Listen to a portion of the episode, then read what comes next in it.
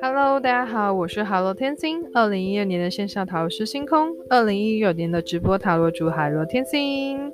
那这次我们要来聊聊题外话，海螺天星大师的人生课题。那我想要就是赶快把它录录完，这样子少一个系列的题外话的部分。好，那首先我要聊的这一集是最主要就是自我要求的部分。就比方说像是你的事业呀，你在感情的部分呢，还有你很多事情为人处事啊，然后还有你的道德的标准的部分。有想过，其实自己想要做到什么样子的成就吗？或者是说，有没有想过自己的感情要有什么样子的呃完美啊，或者是比较觉得感情是幸福的啊，或者是？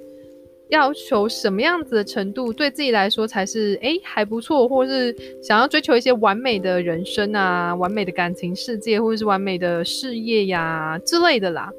对啊，有想过自己要的是什么吗？那自己想要的东西是什么？那自我的要求又要到哪里？然后还有这些对自己来说是不是最重要的？是不是自己想要的？还是是别人给予自己的一些加在自加诸在自己身上的一些目标，或是一些压力，或者是包袱的部分？其实这些呢，都是可以去有的时候去想想的。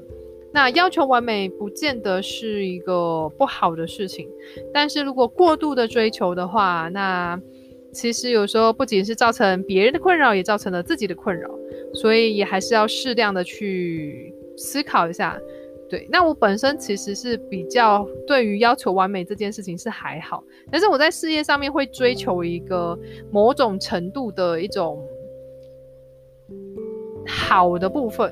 对，但是我并不觉得那已经到完美了。对啊，这是第一个要聊的自我要求的部分。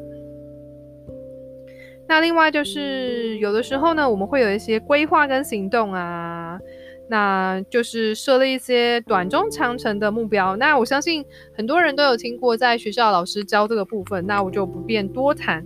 但是通常呢，还是会建议一年还是要设立一些目标的部分。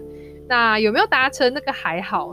但是就是事后的检讨啊，或是了解的部分，其实有做到，我觉得那个反而是过程比较重要的部分。